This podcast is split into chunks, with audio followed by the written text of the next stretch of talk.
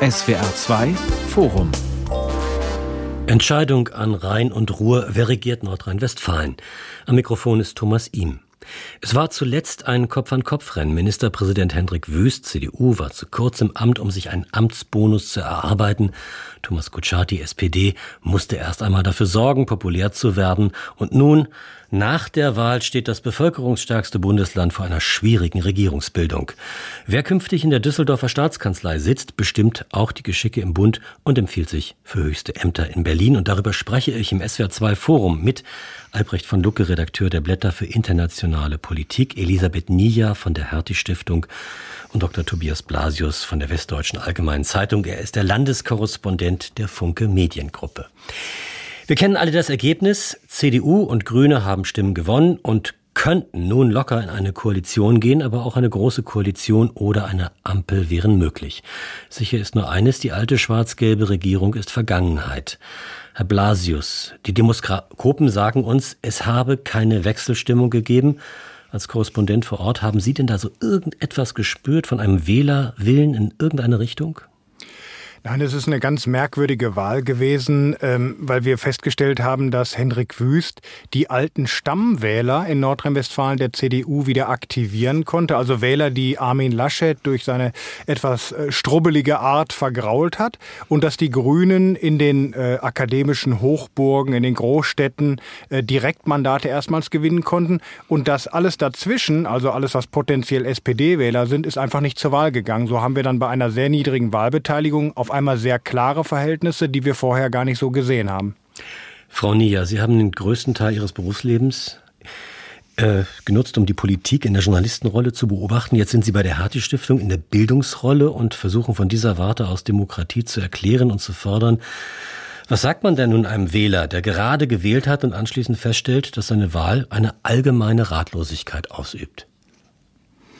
Also dem würde ich sagen, das kann so nicht weitergehen mit so einer niedrigen Wahlbeteiligung. Da müssen wir uns irgendwie fragen, woran das liegt und äh, warum Leute, die, die vielleicht eigentlich auch gerade beobachten, dass international für die Demokratie so gekämpft wird wie in der Ukraine, dass die sich nicht mehr wahr machen, klar machen, was das für ein Schatz ist und dass man damit doch behutsam umgehen sollte und von seinen Rechten auch Gebrauch machen würde. Und dann würde ich den, mit denen vielleicht noch über die äh, Serie, Serie von Niederlagen der AfD sprechen. Machen wir gerne. Herr von Lucke, auch wenn wir heute noch nicht wissen können, was das Wahlergebnis an Rhein-Ruhr und Weser zu bedeuten hat, sind sich doch alle einig, dass es sehr bedeutend ist. Das liegt daran, dass so viele Menschen in Nordrhein-Westfalen wohnen. Das hat Gewicht. Das heißt aber auch, dass die Koalitionsverhandlungen jetzt mit ordentlich Druck aufgeladen sind. Wie sehr werden sich die Erwartungen von außen auf die Koalitionsbildung bemerkbar machen? Naja, zunächst mal wissen wir ja doch eine ganze Menge. Und es gibt äh, dann doch einen Wahlausgang, der in seiner Deutlichkeit eigentlich nichts zu wünschen übrig lässt. Und äh, das ist schon ein gewaltiger Schlag ins Kontor für die, äh, man muss es deutlich sagen, für die äh, regierende Ampel in Berlin. Denn wir haben ja, nachdem wir in Schleswig-Holstein schon eine ganz deutliche äh, Siegpartei hatten, nämlich äh, die CDU äh, und mit dann auch starken Grünen daneben, haben wir das umgekehrte Verhältnis, ausgesprochen starke Grünen und trotzdem eine zweite siegende Partei, nämlich die CDU, auch hier in Nordrhein-Westfalen. Und der Abstand von neun Prozent von der CDU gegenüber der SPD lässt mich eigentlich dann doch sehr deutlich annehmen, dass das, was die SPD gestern Abend, und das war ja schon bemerkenswert, mit Kevin Kühnert an der Spitze noch einmal sehr stark machen wollte, also die unbedingte Verteidigung einer Möglichkeit der Ampel, äh, was verständlich ist. Äh, das lässt es mich aber doch vermuten, dass die Koalition äh, schwarz-grün aussehen wird, dass also letztlich dann doch äh, der Wahlsieger, der offensichtlich dann doch äh, weit mehr geschätzte, wenn auch beide äh, Spitzenkandidaten schlechte Werte hatten, aber der doch weit mehr geschätzte amtierende Ministerpräsident der neue auch sein wird. Und das ist natürlich in seiner Doppeldeutigkeit, also doppelten Bedeutung. Letzte Woche schon schwarz-grünes Signal, mhm. diesmal nochmal. Damit steht jetzt in Nordrhein-Westfalen, es wird ja auch immer als die kleine Bundestagswahl tituliert, es steht gewissermaßen das Gegenmodell äh, zu der Ampel in Berlin fest. Das ist schwarz-grün. Und das ist schon für die Ampel ein ganz fatales Zeichen, äh, zumal die Fliehkräfte mit dem ungemein schwachen Abschneiden der. FDP in Berlin auch nicht kleiner werden. Jetzt möchte ich fast schon sagen, Achtung, Spoiler-Alarm. Wenn Sie das als äh, Fazit am Schluss gesagt hätten, hätte ich es verstanden verstanden. Jetzt müssen wir uns trotzdem noch mal durch den Berg an Details arbeiten und, und eines, und das hat Frau Nia ja eben angesprochen, ähm, die Hauptpersonen bei einer Wahl sind ja nicht die Parteien, das sind die Wähler. Warum, warum waren es nur 55,5 Prozent? Liegt es nur an den SPD-Wählern, die zu Hause geblieben sind? Oder woran könnte es noch liegen, Frau Nia? Naja, die trivialste Erklärung ist das tolle Wetter, das sicher auch immer eine Rolle spielt. Ähm, ansonsten macht es mich auch ein bisschen ratlos, ehrlich gesagt. Eigentlich ist die Erfahrung, dass in den Landtagswahlen dann immer die Wahlbeteiligung hochgeht, wenn es um wirklich viel geht. Also ähm, die Frage meinetwegen in, in, in Sachsen, ob äh, erstmals ein ähm, Vertreter der AfD Ministerpräsident wird oder wenn es irgendwie ganz knapp zwei sehr konträre Regierungsanwärter sind. Ähm, eigentlich bringt das, äh, macht das schon einen Unterschied bei der Wahlbeteiligung, als wenn die Leute das Gefühl haben, dass es eh recht klar, wer da als Sieger äh, durch, ähm, also durchs Ziel läuft. Diesmal war es ja eigentlich so und in Nordrhein-Westfalen geht es nur naturgemäß auch immer um viel, denn das ist ja auch immer so einfach bevölkerungsmäßig, also ist einfach ein so großer Teil des Landes, dass dieses Votum überall wahrgenommen wird.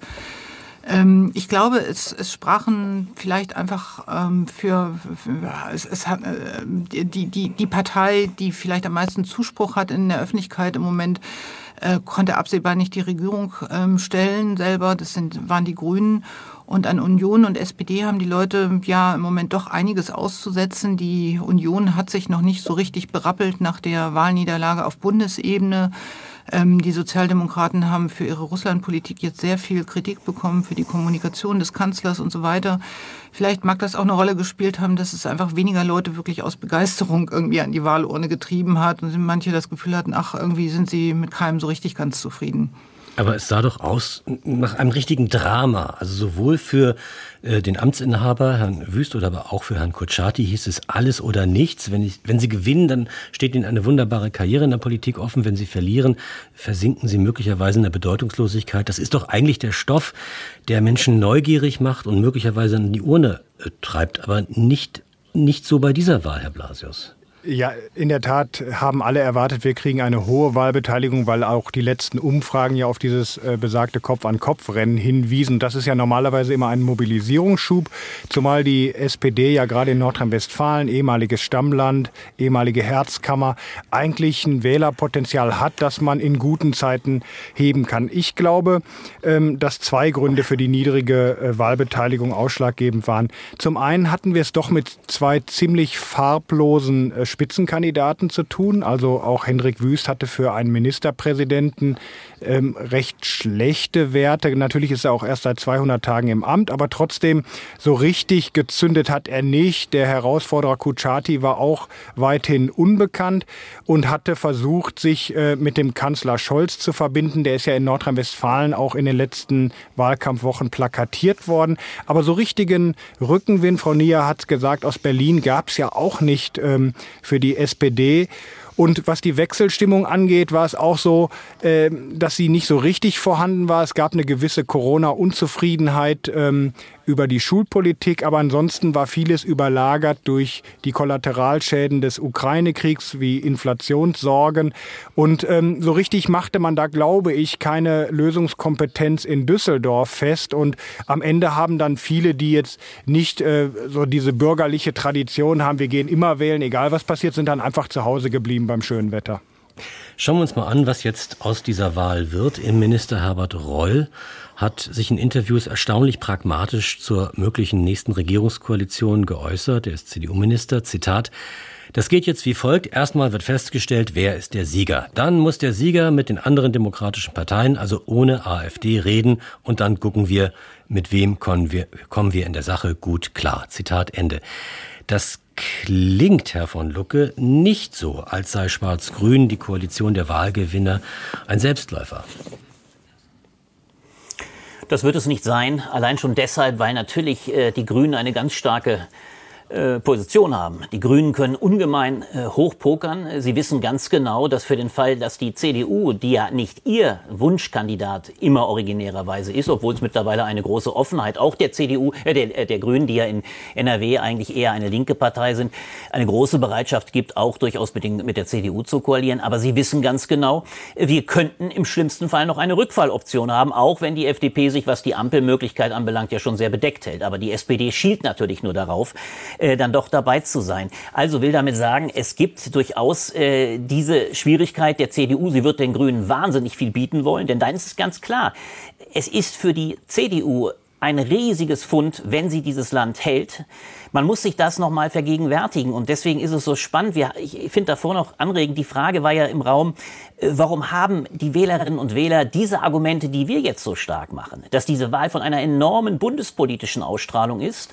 Warum haben die Wähler das nicht so mitgemacht? Weil ich glaube tatsächlich eine Landespolitik dann die Wählerinnen und Wähler das gar nicht in dem Maße äh, kommentieren, wie wir es jetzt tun.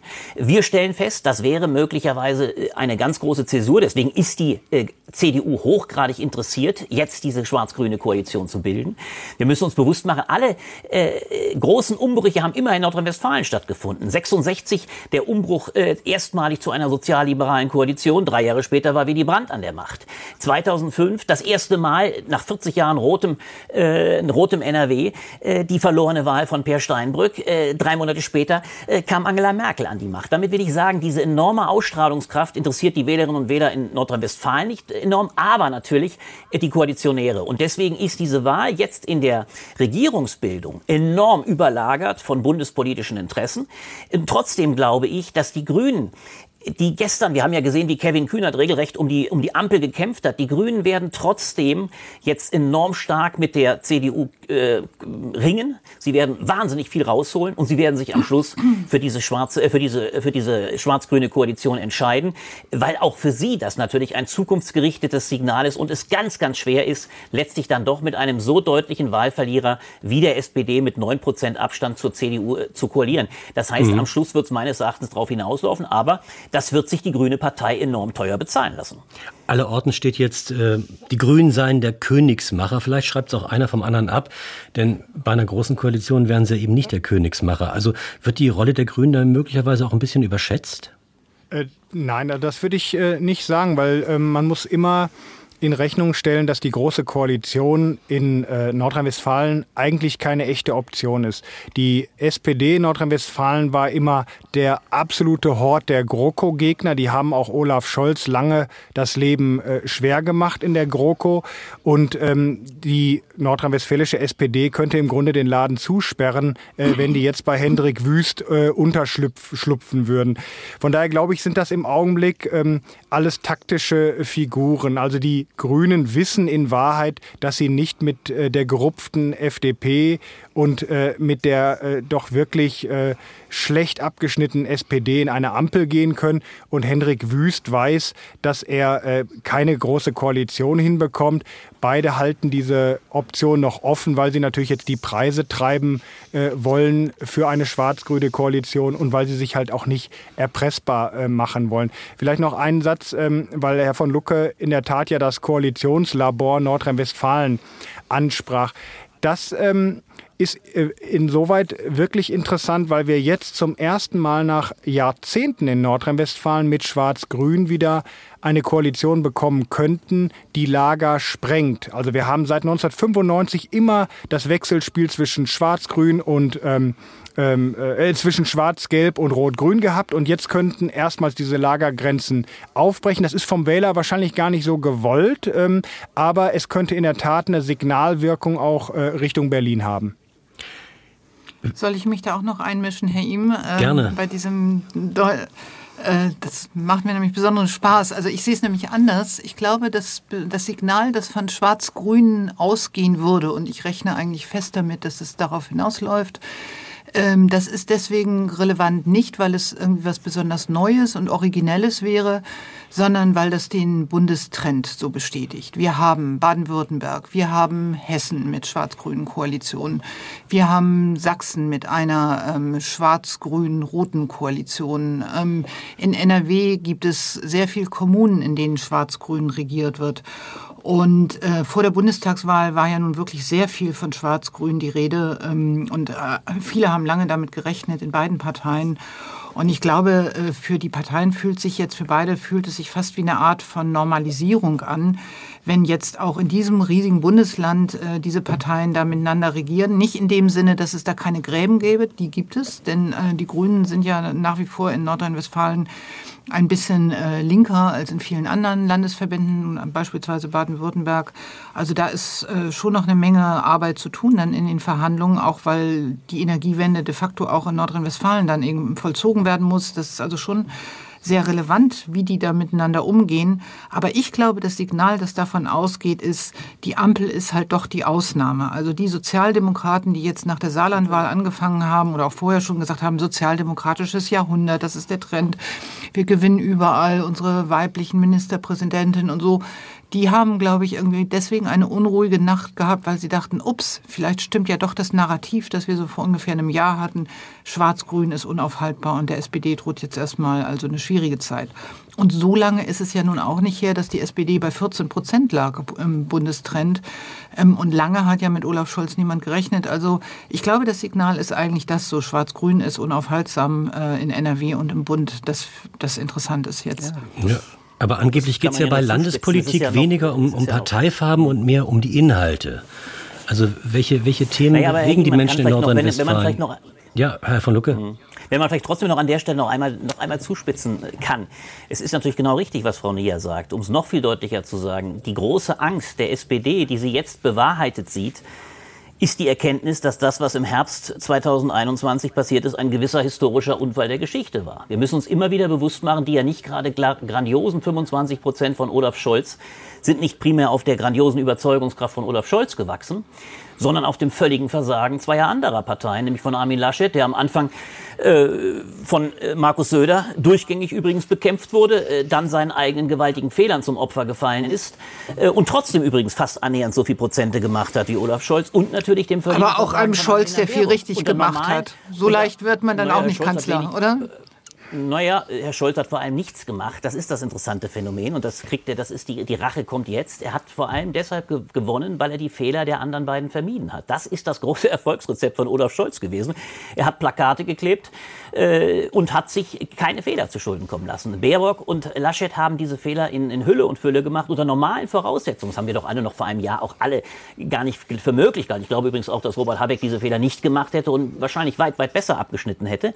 Jetzt muss die SPD und das ist die Dramatik, erleben, dass in dem Augenblick, wo Olaf Scholz gezwungen war, Farbe zu bekennen, wo er die von ihm versprochene Führung eigentlich hätte liefern müssen, genau das nur unter ganz großen Fehlern gemacht hat und dass wir plötzlich wieder bei dem von Elisabeth Nier beschriebenen Normalfall oder beziehungsweise bei dem angekommen sind, was vor einem Jahr eigentlich gemacht äh, und sicher erschien. Und das ist das riesige Problem. Mhm. Äh, da haben jetzt alle in Berlin ein, ein gewaltiges Problem damit, alle drei Parteien in der Ampelkoalition, weil sie jetzt eine absolute, eigentlich fast als die zwingende Zweierkoalition erscheinende Alternative in Nordrhein-Westfalen bekommen werden, die enorm ausstrahlt. Tobias Blasius ist nicht nur Historiker und Journalist, sondern er hat auch eine Biografie über Armin Laschet geschrieben. Und aus diesem Grunde denke ich, lassen wir es jetzt einfach mit der Historie ein bisschen bleiben, sonst sind wir zu tief drin in der Geschichte, die war. Und gucken möchte ich lieber mehr auf die Geschichte, die kommt. Welche Themen, Herr Blasius, ähm, könnten denn Grüne und, und CDU zusammenbringen? Nordrhein-Westfalen ist ein Land, das eigentlich dauernd in der Transformation ist, weg von Kohle und Stahl und hin zu, zu einer nachhaltigen Wirtschaft. Das dauert schon sehr, sehr lange und das wird noch eine lange Zeit dauern. Wo finden sich da Gemeinsamkeiten zwischen diesen beiden Parteien? Also was ganz interessant ist, ist, dass Wüst in der kurzen Zeit, in der er jetzt Ministerpräsident ist, eigentlich zwei Signale gesendet hat. Das eine in die Partei hinein, ist das angesprochen worden, also ich bin verlässlich und äh, hat so einen Schwiegersohn-Wahlkampf geführt ähm, äh, und hat auch ja immer so automatenhaft gesprochen. Da haben sich ja viele immer gewundert, warum spricht der so komisch. Aber er hat halt immer so einen, so einen Kurs der Fehlervermeidung gemacht und hat so eine ausgestellte Bürgerlichkeit an den Tag gelegt, die vor allen Dingen bei den Traditionswählern im Ländlichen ländlichen Raum in Nordrhein-Westfalen der CDU sehr gut ankam. Das andere Signal aber war das an die Grünen. Er hat schon in seiner Regierungserklärung im vergangenen Oktober sich hinter den äh, Kohleausstieg 2030 gestellt, was für jemanden wie Wüst nicht selbstverständlich ist, denn Wüst hat lange in Nordrhein-Westfalen den CDU-Wirtschaftsflügel geführt, also war nie jemand, der Hurra geschrien hat zum äh, Kohleausstieg. Und ich denke, dass auch ähm, gerade dieses Thema ähm, Energiewende, ähm, Transformation ähm, des Industriestandorts Nordrhein-Westfalen ein sinnstiftendes Thema für CDU und Grüne werden kann. Und nicht zufällig hat Wüst auch ja gestern äh, am Wahlabend permanent immer die Versöhnung von Industrie und Klimaschutz betont. Und ich glaube, wenn man äh, einen Geist der Gemeinsamkeit sucht, dann wird man ihn vermutlich bei diesem Thema finden. Das SWR2 Forum ja, zum Thema Entscheidung an Rhein und Ruhr, wer regiert Nordrhein-Westfalen. Es diskutieren Albrecht von Lucke, Redakteur der Blätter für internationale Politik, Elisabeth Nieja von der Hertie Stiftung und Tobias Blasius, Landeskorrespondent der Funke Mediengruppe. Die Landtagswahl in Nordrhein-Westfalen wird gern auch als die kleine Bundestagswahl bezeichnet. In Nordrhein-Westfalen lebt ein Viertel der deutschen Bevölkerung und die schafft ein Fünftel des Bruttoinlandsprodukts. 18 Millionen Einwohner geben dem Land Gewicht. Jetzt wissen wir zwar nicht, wer demnächst dort regieren wird. Wir haben eine Vermutung, schwarz-grün. Aber einiges, was man über Parteien und deren Personal erfahren kann, zeigt uns der gestrige Wahltag mit größerer Klarheit vielleicht. In den Wahlen im Saarland und in Schleswig-Holstein haben wir zweierlei gesehen. SPD und CDU haben noch das Zeug zur Volkspartei. Und wenn man sich Anke Rehlinger oder Daniel Günther anschaut, dann ziehen charismatische Spitzenkandidaten die ganze Partei nach oben. Wie lassen sich diese Beobachtungen in Bezug auf Nordrhein-Westfalen sehen? Also ich glaube, ähm, wir haben nicht diesen klassischen Fall in Nordrhein-Westfalen gesehen, dass ein populärer Spitzenkandidat oder populärer Amtsinhaber die ganze Partei zieht. Hendrik Wüst hatte in der Direktwahlfrage 40 äh, Prozent. Das ist eigentlich ein Wert, wo alle Demoskopen sagen, damit zieht man keine Partei. Äh, andererseits, sein, sein Herausforderer hatte noch schwächere Werte, also anders als Anke Rehlinger im Saarland. Und Kutschaty hat ganz auf den Kanzlerbonus gesetzt und der zog ebenfalls nicht, sodass sich das im Grunde nivelliert hat. Und ich glaube, dass wirklich eher Wahltraditionen und ein Bundestrend dieses Ergebnis gebracht haben und dass dieser landespolitische Normalfall, Amtsbonus des Ministerpräsidenten bringt den Wahlsieg in Nordrhein-Westfalen nicht gegriffen hat.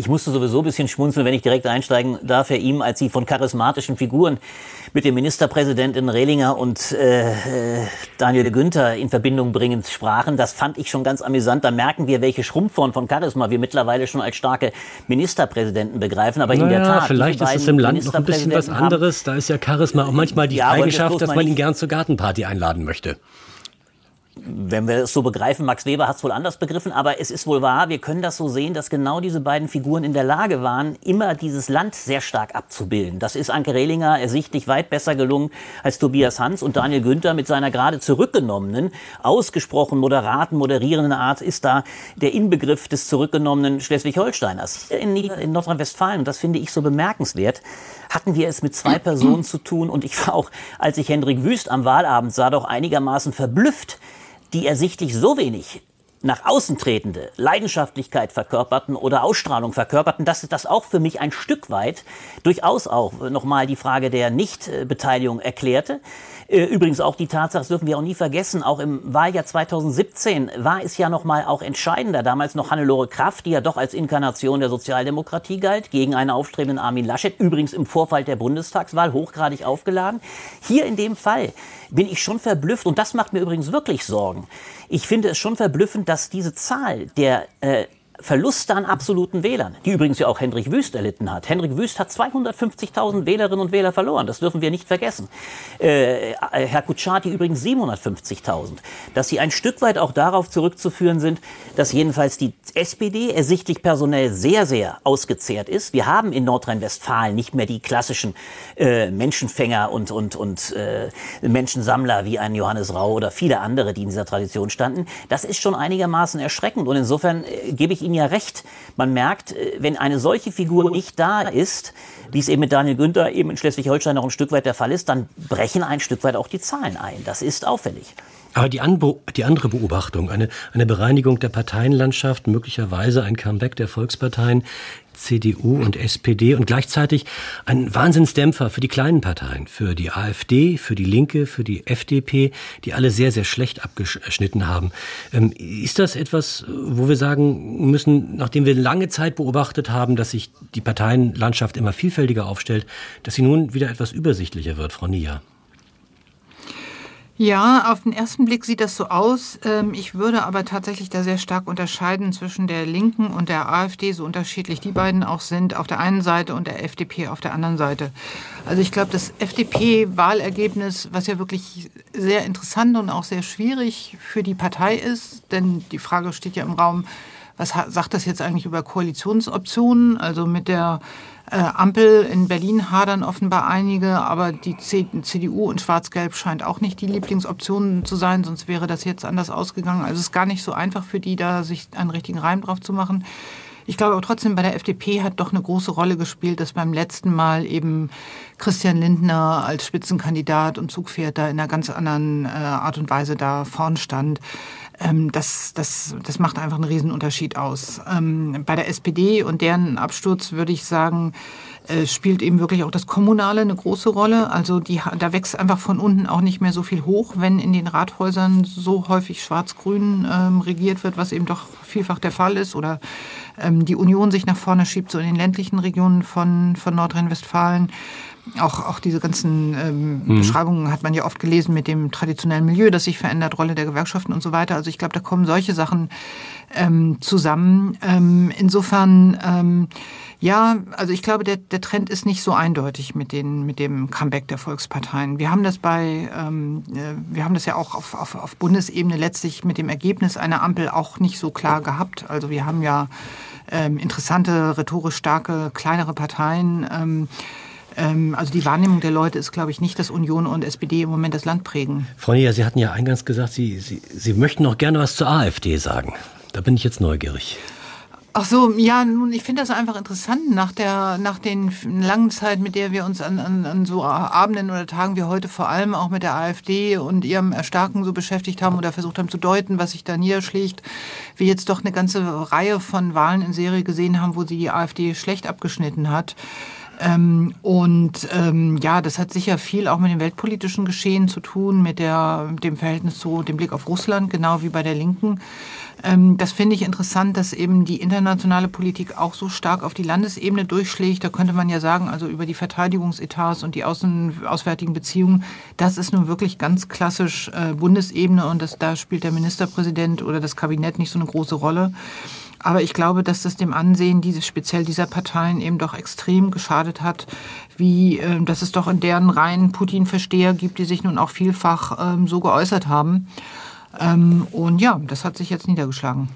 Was ich allerdings ähm, weniger beruhigend finde, ist, ähm, dass man sich ja fragen muss, äh, wen, also wohin gehen denn diese Wähler überhaupt? Wir, wir haben bisher immer den Fall gehabt in Nordrhein-Westfalen, dass das Ruhrgebiet rot ist. Das ist auch nach wie vor so. Also die Direktwahlkreise im Ruhrgebiet äh, gehen immer an die SPD. Das bleibt der rote Kern. Da hat im Grunde die AfD in den vergangenen Jahren immer die Frustrierten einsammeln können. Das kann man äh, demokratietheoretisch äh, begrüßen äh, oder nicht, dass die überhaupt wählen gehen. Aber selbst die AfD kann dort in diesen Zeiten nicht mehr den Frust kanalisieren. Jetzt gehen die Leute gar nicht mehr wählen. Ich frage mich dann nur, was passiert denn mit Regionen, wo mehr als die Hälfte gar nicht mehr zur Wahl gibt? Was äh, braut sich da in den nächsten Jahren äh, zusammen? Und ähm, was macht man, wenn dann doch vielleicht mal wieder eine Partei kommt, die also dieses Frustpotenzial aufsammeln kann? Also deswegen die Renaissance der großen Parteien, ähm, das Abschmelzen der AfD sehe ich in der Klarheit noch nicht, zumindest nicht in der beruhigenden Klarheit. Herr Blasius, Sie waren ja auf einigen naja, Wahlkampfveranstaltungen. Eine, wenn ich, Ganz kurz, Herr, von ja, Herr, Herr Blasius, Sie haben ja, Sie haben ja viele Wahlkampfveranstaltungen beobachtet. Ähm, wie war denn da so die Stimmung? Haben sich die Leute irgendwie mitreißen lassen? Haben die irgendwie reagiert auf die politischen Statements? Wurde da politisiert? Das macht man ja eigentlich ganz gerne. Oder war das auch schon zu bemerken, dass da eine verhaltene, etwas retardierende Stimmung herrscht. Nein, also Verhalten überhaupt nicht. Ich habe zum ersten Mal eine ganz merkwürdige Erfahrung gemacht, dass im Grunde der Klassiker der Open-Air großpolitischen Veranstaltungen fast nicht mehr durchzuführen äh, ist, weil eine riesige Gruppe von äh, Störern, von ähm, äh, Unzufriedenen äh, rumbrüllt und pfeift. Egal, ob bei, wenn Friedrich Merz in Olpe auftritt, normalerweise auch ähm, im Sauerland äh, Kerngebiet äh, der Schwarzen, oder ob Olaf Scholz äh, in Düsseldorf auftritt. Sie können solche Veranstaltungen fast nicht mehr durchführen und die Leute, die da ähm, eine Stunde lang äh, die Veranstaltung stören. Das sind ähm, keine Randgruppen, sondern das sind äh, bürgerlich auftretende Leute, von denen man meinen müsste, sie kommen aus der Mitte der Gesellschaft. Aber es ist durch Corona, ähm, jetzt durch die äh, Aufrüstung der Bundeswehrfrage, die äh, Kriegsfrage,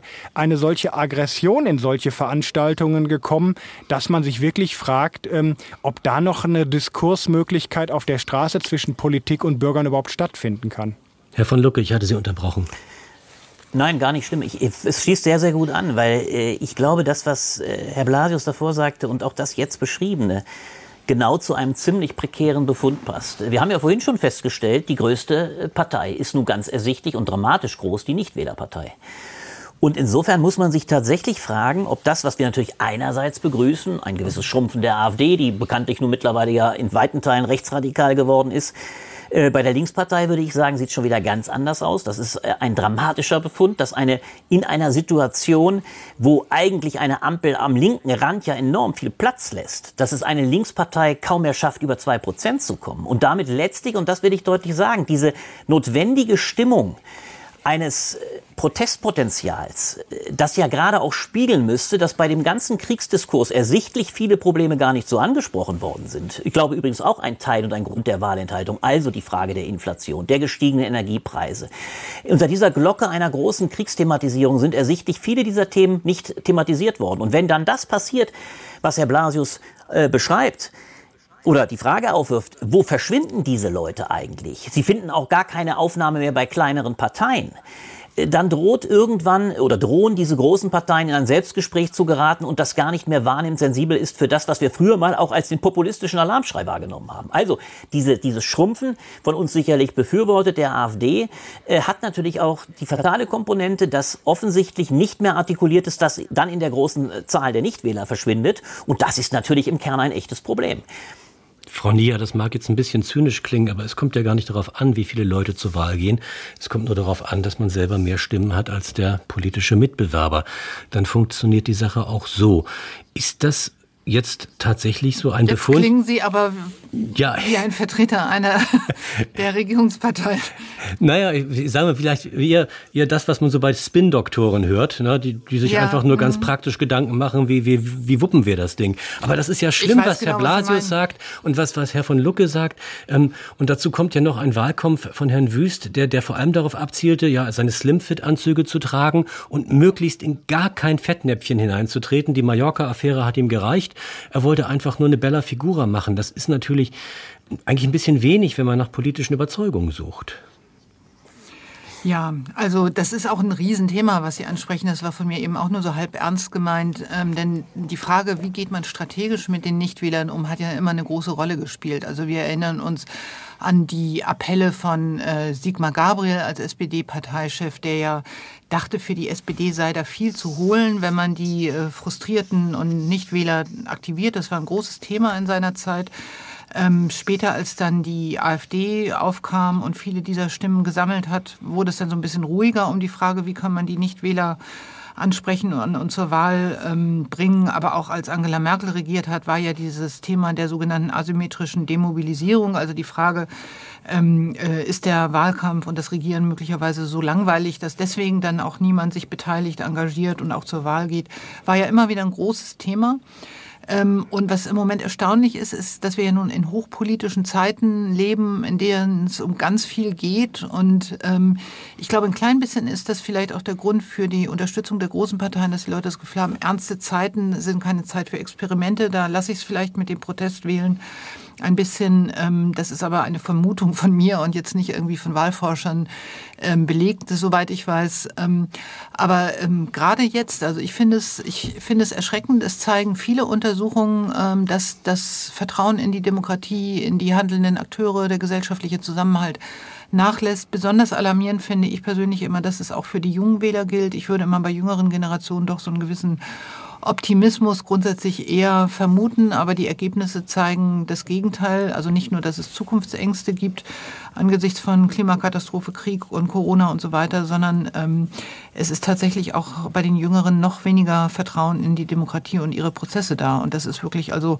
unter anderem auch ein Weckruf für die Zivilgesellschaft, da noch mehr zu tun an Bildungsarbeit, Unterstützungsarbeit aber ähm, der ja auch eine, eine, Frage an die Parteien. Also wie stellen sie sich da? So, so Geschichten wie die Maskenaffäre vor der Bundestagswahl tragen bestimmt nicht gerade dazu bei, die Akzeptanz zu erhöhen. Aber was Sie gerade ansprechen, äh, ist genau die richtige Beobachtung von Nia. Der äh, Hendrik Wüst hat in der Tat auch so ein bisschen diese äh, Merkelsche Strategie übernommen, wurde ja auch beraten von ehemaligen Merkel-Beratern und hat versucht, möglichst kein Thema aufzumachen, keine kontroverse Debatte auszulösen. Er ist eigentlich eher so ein segnend durchs Land gereist, hat viele ähm, Social-Media-Termine gemacht, Kinderköpfe gestreichelt, Blumen verteilt. Ähm, also alles gefahrlose Termine und hat sich anschlussfähig versucht, zu zeigen, vom Imam bis zum Astronauten, aber ist der Debatte ausgewichen.